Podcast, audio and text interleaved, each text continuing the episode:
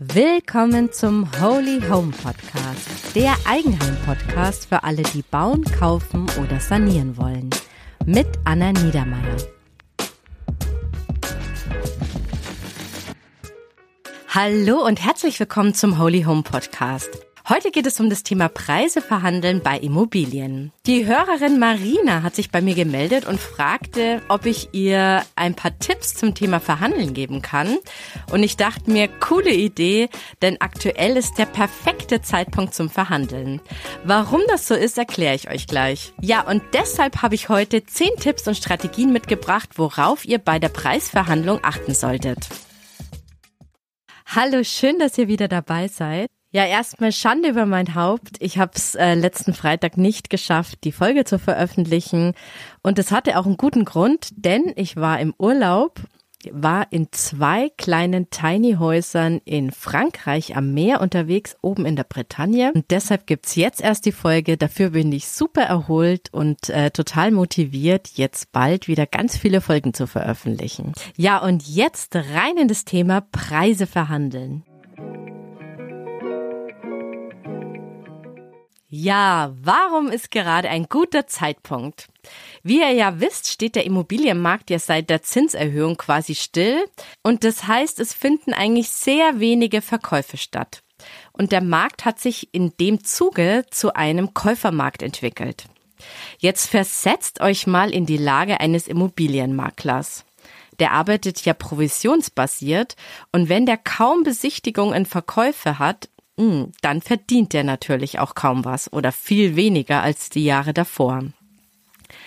Und all diese Verkäufer, ob das jetzt Makler sind oder auch die Verkäufer von Fertighäusern und Bauträgern, die haben zusätzlich auch noch immense Jahresziele zum Teil bekommen.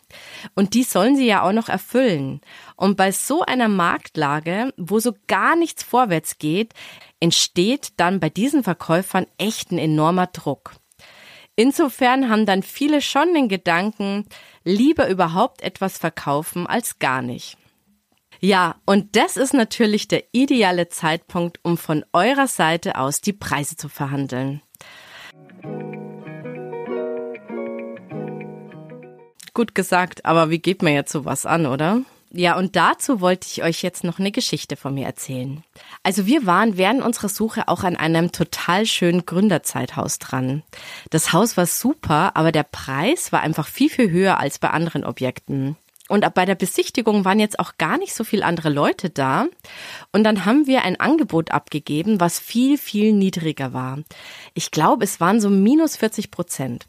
Ich habe das auch total schön mit vielen Referenzen aus der Nachbarschaft und aus dem gleichen Viertel hergeleitet. Aber leider bekamen wir dann trotzdem eine Absage. Ja, und im Nachhinein ist mir dann schon auch klar, minus 40 Prozent ist einfach sehr unrealistisch.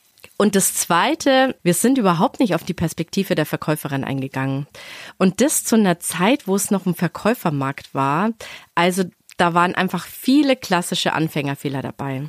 Insofern weiß ich heute, dass zum Verhandeln viel mehr gehört als nur rationale Argumente, denn Verhandeln ist Beziehungsarbeit. Und da geht's auch um so Sachen wie Gesichtwahn und es geht um Win-Win-Situationen. Später erzähle ich euch dann noch von einer späteren Verhandlung, in dem wir die ganzen Learnings, die wir hatten, dann auch viel besser umgesetzt haben. Aber jetzt starten wir mit den zehn Tipps. Also los geht's. Das Fundament für eine gute Verhandlung ist eine sehr, sehr gute Vorbereitung. Man sagt manchmal sogar so 80 Prozent. Also ihr müsst wirklich eure Hausaufgaben erstmal machen. Deshalb ist mein Tipp Nummer eins, versteht den Markt wie ein Profi. Welche Dinge solltet ihr vorher wissen, um gut vorbereitet zu sein? Eine der wichtigsten Punkte, das denkt ihr euch wahrscheinlich auch schon, man muss den Markt kennen. Und das solltet ihr euch auch richtig reinfuchsen, um richtig sattelfest zu sein. Schaut euch wirklich die vergleichbare Verkaufspreise ähnlicher Immobilien in der Umgebung im Viertel an.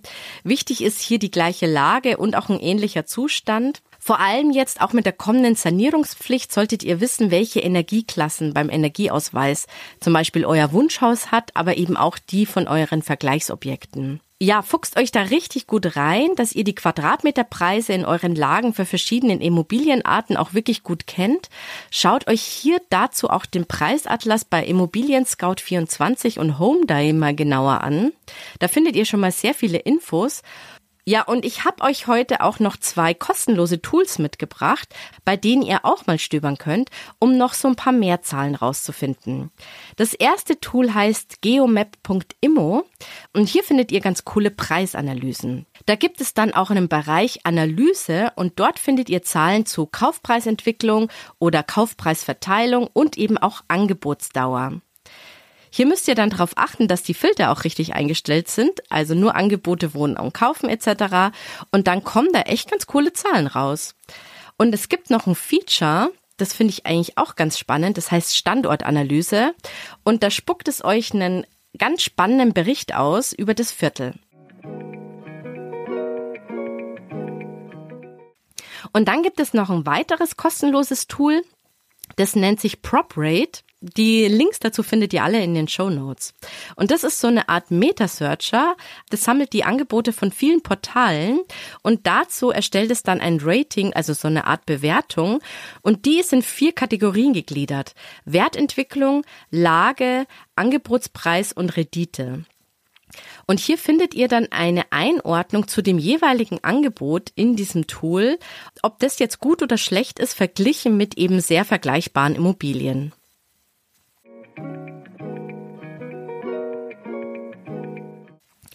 Natürlich gibt's jetzt auch noch eine Reihe an professionellen Tools.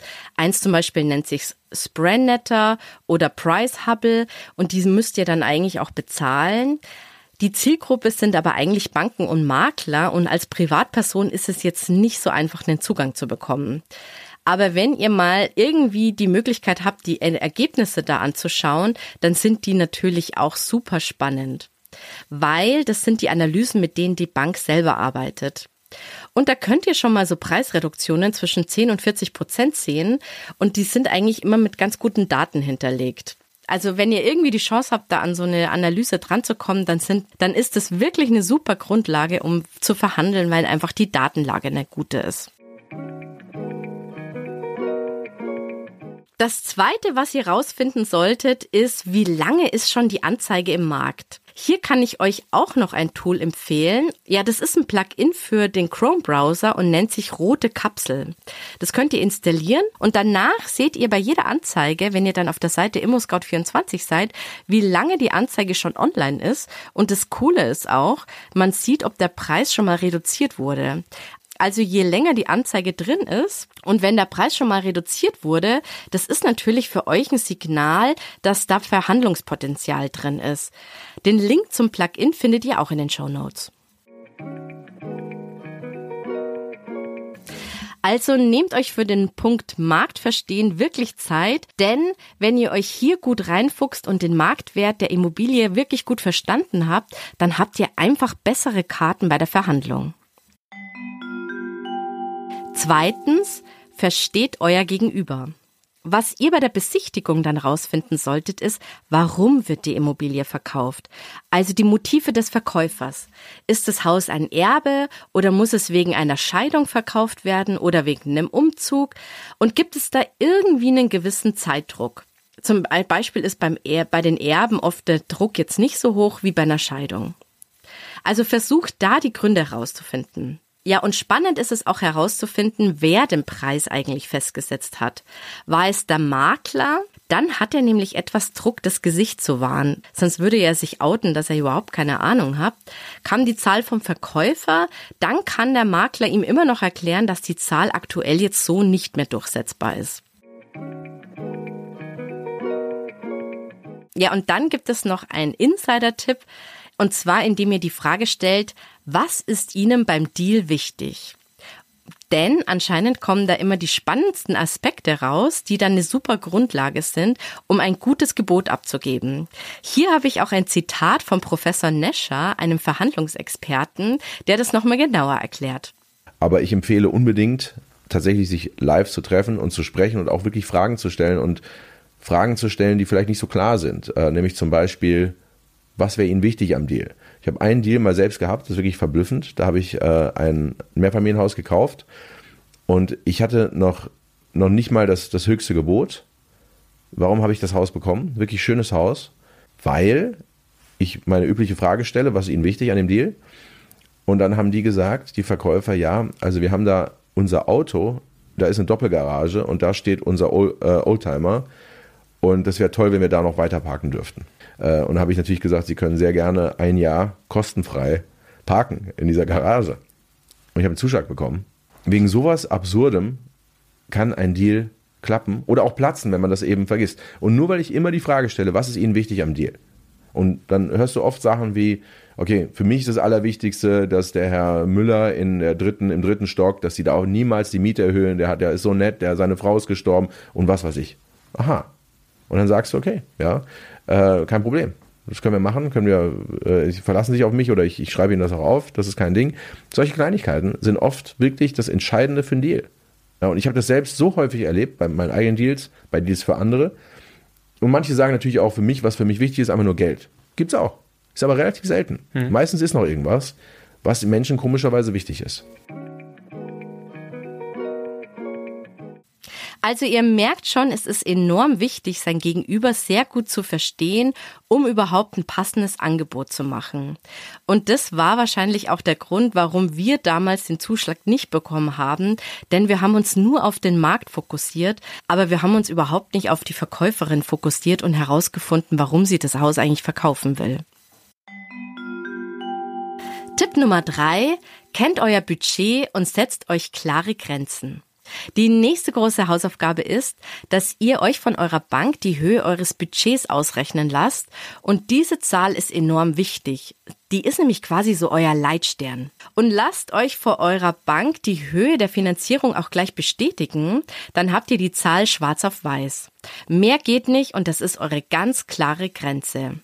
Wichtig ist auch hier, dass diese Zahl und die Rate dahinter, dass ihr euch da auch wirklich wohlfühlt, geht da bitte auch wirklich nicht aufs Ganze. Also ein Puffer ist immer, immer wichtig. Wenn ihr dann euer Budget kennt, dann könnt ihr jetzt trotzdem bei der Suche auch Angebote in eure Favoriten mit reinnehmen, die so 10 bis 30 Prozent höher liegen, weil die kriegt ihr ja dann wirklich nur, wenn der Preis verhandelt wird, weil ihr habt ja die Finanzierungsbestätigung mit eurer Grenze. Der Vorteil ist, dass euer Gegenüber mit der Finanzierungsbestätigung auch ganz klar weiß, dass das das Maximum ist, dass da mehr nicht geht.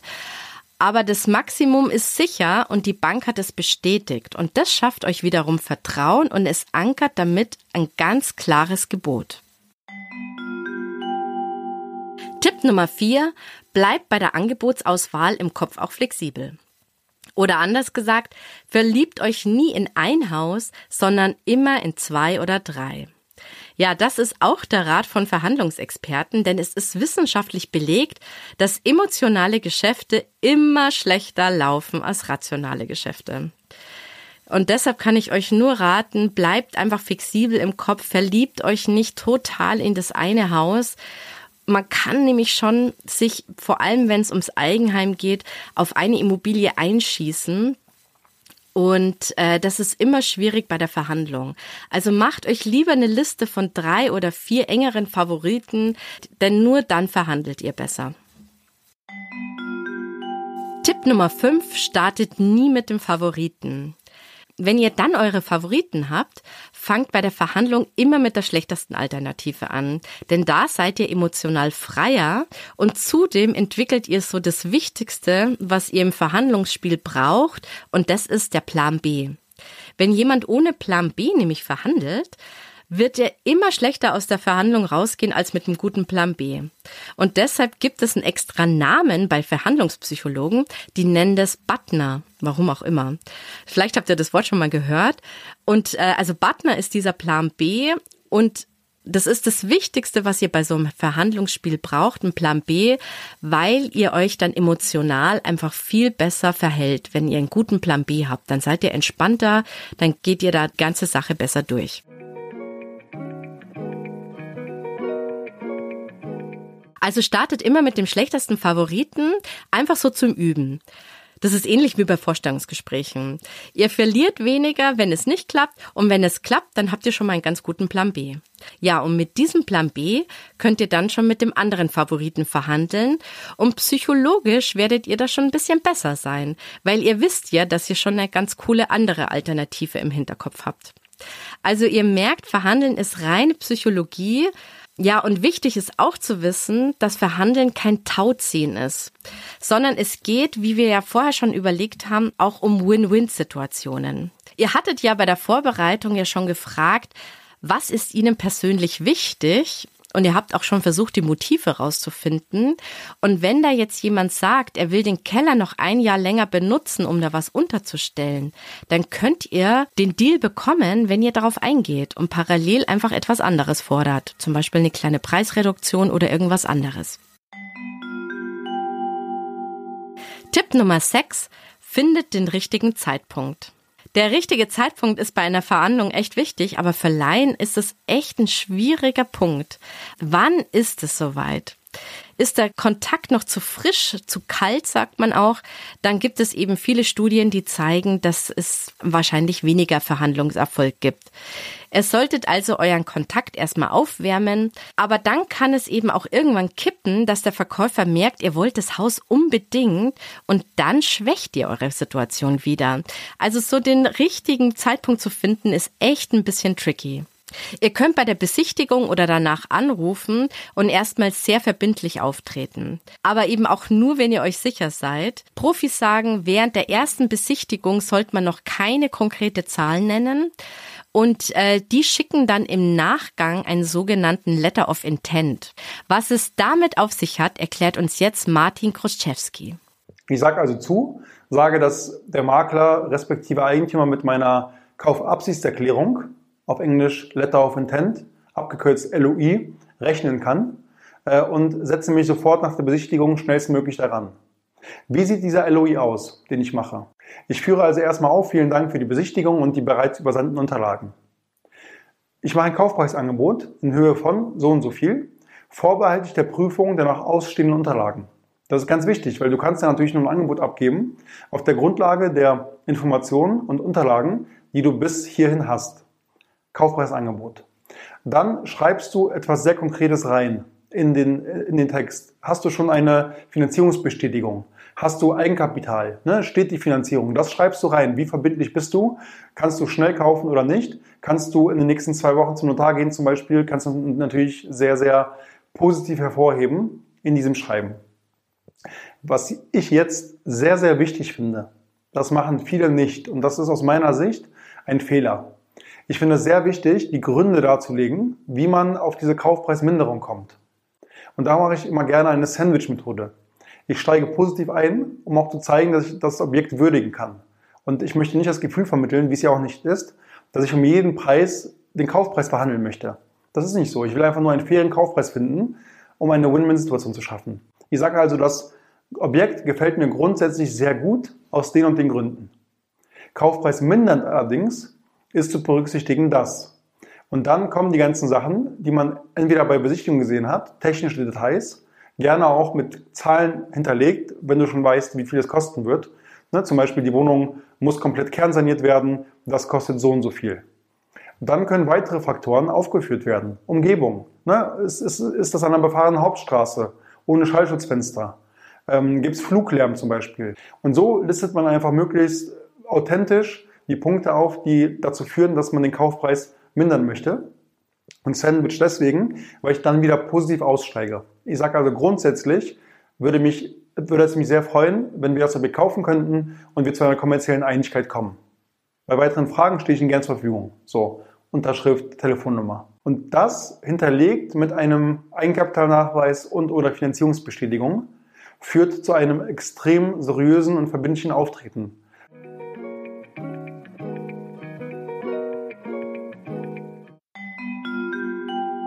Tipp Nummer 7.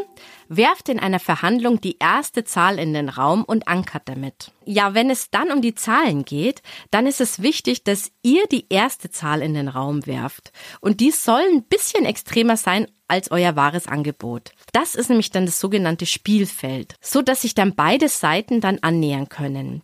Die erste Zahl nennt man Anker. Ganz geschickt ist es, wenn ihr die Zahl so einwerft, dass es sogar ein seriöser Dritter gesagt hat. Zum Beispiel, zum Beispiel, ah, mein Gutachter oder mein Banker, der hat sich das auch nochmal ganz genau angeschaut und der meinte, die Immobilie, die sei super, aber die ist noch ein bisschen überbewertet. Und zwar, er glaubt, dass die 400.000 Euro wert ist. Und dann kannst du ja sagen, ja, also ich persönlich, ich finde das ja ein bisschen extrem 400.000. Daher wäre mein Angebot etwas höher.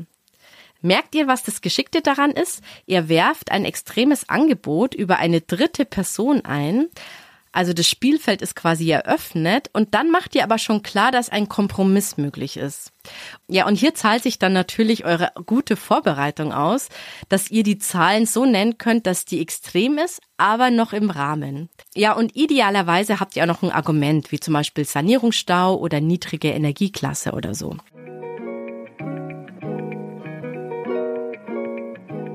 Ganz heikel ist es hier, dass man die Grenze nicht überschreitet und total unverschämt wird. Also 10 Prozent weniger kann man immer machen. Und bei 30 Prozent ist es schon so, mh, hm, da muss schon ein sehr gutes Argument vorliegen. Wie zum Beispiel eine falsche Wohnflächenberechnung. Dann ist es schon möglich. Also da habe ich selber gesehen, meine 40 Prozent wie bei dem einen Gründerzeithaus, das war einfach over the top.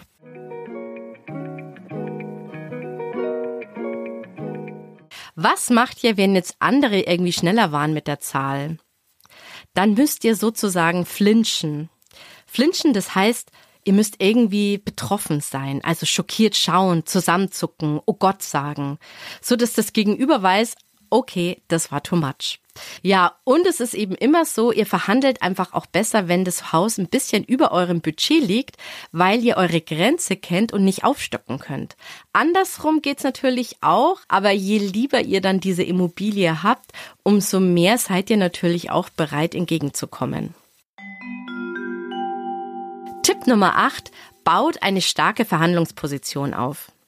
Versucht eine gute Verhandlungsposition aufzubauen und das macht ihr zum Beispiel, wenn ihr eine immobilienspezifische Finanzierungsbestätigung vorzeigen könnt. Ihr solltet dem Makler und Verkäufer nämlich damit vermitteln, dass sie mit euch ein reibungsloses, schnelles Geschäft machen können. Ja, und wenn ihr dann irgendwelche Infos rausbekommt, dann versucht doch auf die Interessen der Verkäufer einzugehen und überlegt euch einfach Win-Win-Situationen.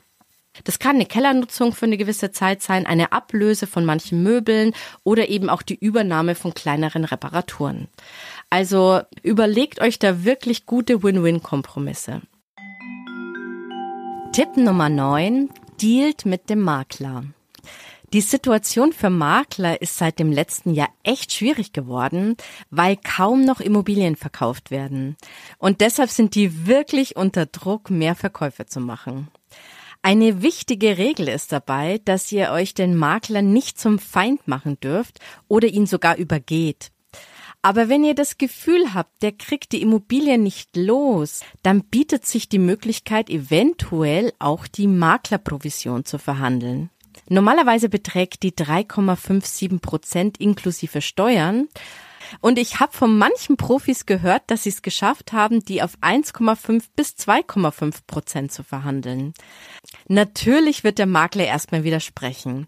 Aber wenn er sonst so gar kein Geschäft macht, ist er eventuell eben bereit, lieber mit dir diesen Deal zu machen als gar keinen. Aber natürlich ist es wirklich tricky für Laien. Aber ich wollte es euch einfach mal erzählen, damit ihr es schon mal gehört habt.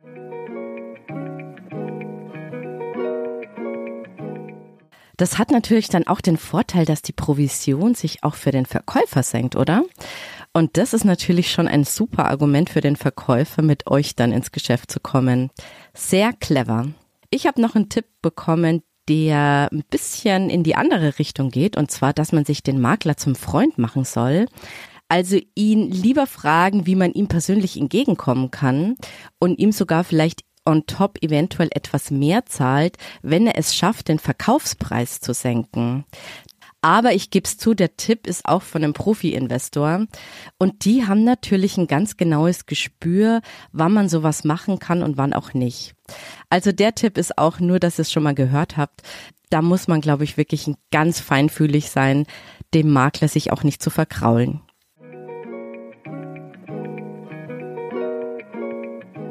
Beim Makler müsst ihr aufpassen, dass er zum einen sein Gesicht wahren kann.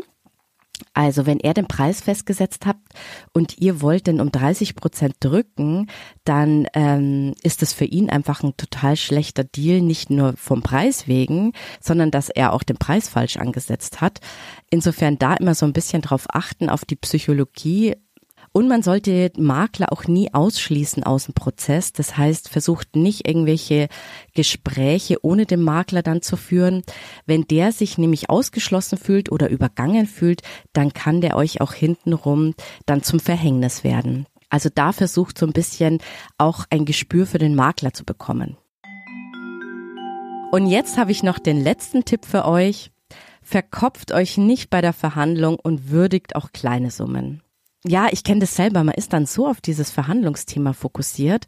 Aber wenn es ein fairer Preis ist und das Risiko hoch ist, dass ihr sie nicht bekommt, dann probiert es einfach nur mit zehn Prozent. Also probieren kann man es immer, aber mehr wie zehn Prozent, da habt ihr halt auch das Risiko, dass ihr dann eventuell die Immobilie nicht bekommt oder dass sie als äh, unverschämt dasteht. Ja, und da würde ich einfach sagen, bleibt einfach ein bisschen entspannter.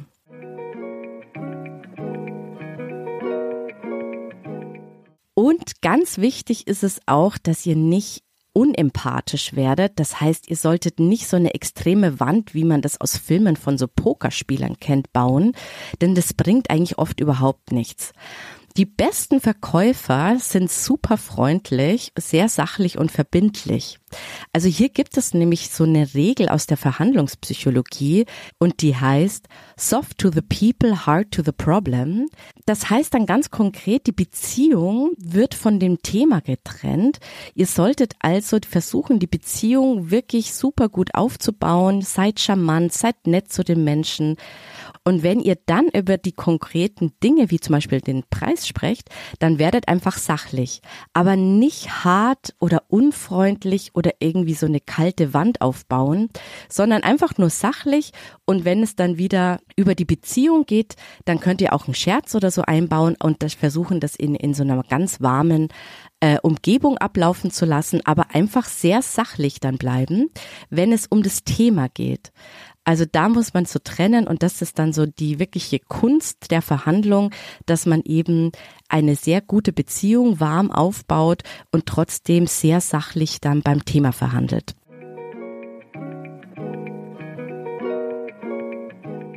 Also verbeißt euch nicht bei dem Thema Verhandlungen und würdigt auch kleinere Summen. Also wenn ihr 3000 Euro raushandelt, dann ist es super. Das sind 3000 Euro, überlegt mal. Also die muss man erstmal netto verdienen. Also es ist besser als nichts. Denkt da nicht gleich in Riesensummen, die ihr darunter verhandelt und äh, freut euch einfach auch über kleinere Beträge.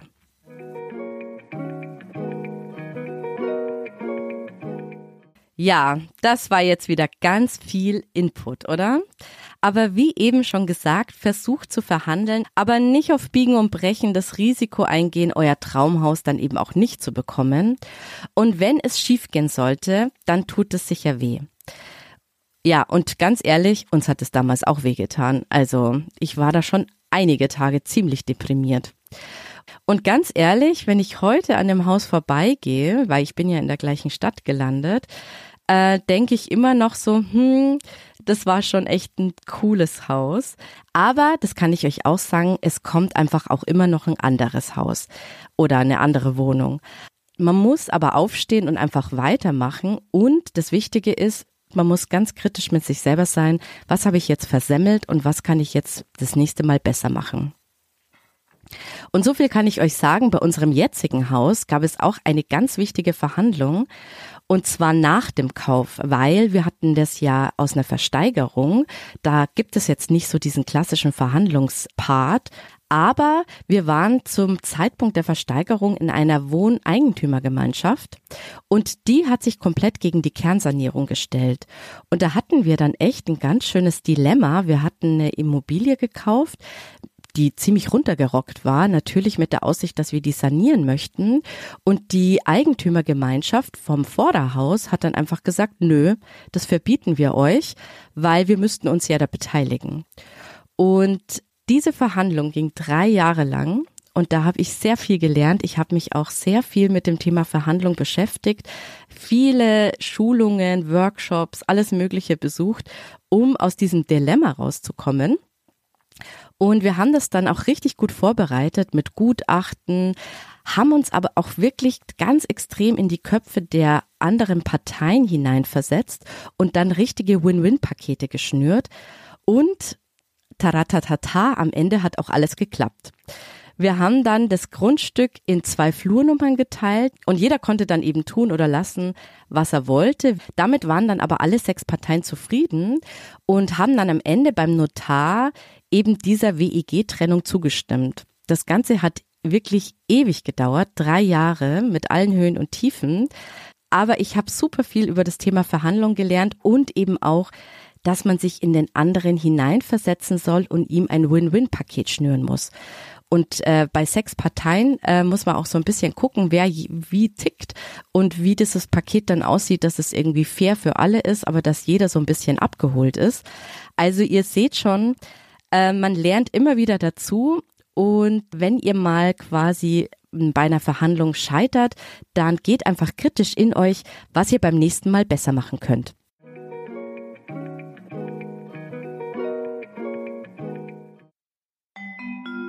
Und jetzt kommen nochmal alle zehn Tipps zusammengefasst. Erstens, versteht den Markt wie ein Profi. Zweitens, versteht euer Gegenüber. Drittens, kennt euer Budget und setzt euch ganz klare Grenzen. Viertens, bleibt bei der Angebotswahl im Kopf flexibel. Fünftens, startet nie mit dem Favoriten. Sechstens, findet den richtigen Zeitpunkt. Siebtens, werft in einer Verhandlung die erste Zahl in den Raum und ankert sie damit. Achtens, baut eine starke Verhandlungsposition auf. Neuntens, dealt mit dem Makler. Zehntens, verkopft euch nicht bei der Verhandlung und würdigt auch kleine Summen. Ja, das war die neue Folge zum Thema Immobilienpreise verhandeln. Wenn euch jetzt diese Folge gefallen hat, dann teilt sie gerne mit Freunden, die auch gerade über das Thema Haus und Wohnung kaufen nachdenken. Ja, und die eventuell auch bald mal was verhandeln müssen. Die können diese Tipps sicher gebrauchen. Ja, und wer keine frische Folge verpassen will, der kann natürlich meinen Kanal abonnieren. Also bis zum nächsten Mal. Ich freue mich auf euch. Bis dann. Ciao.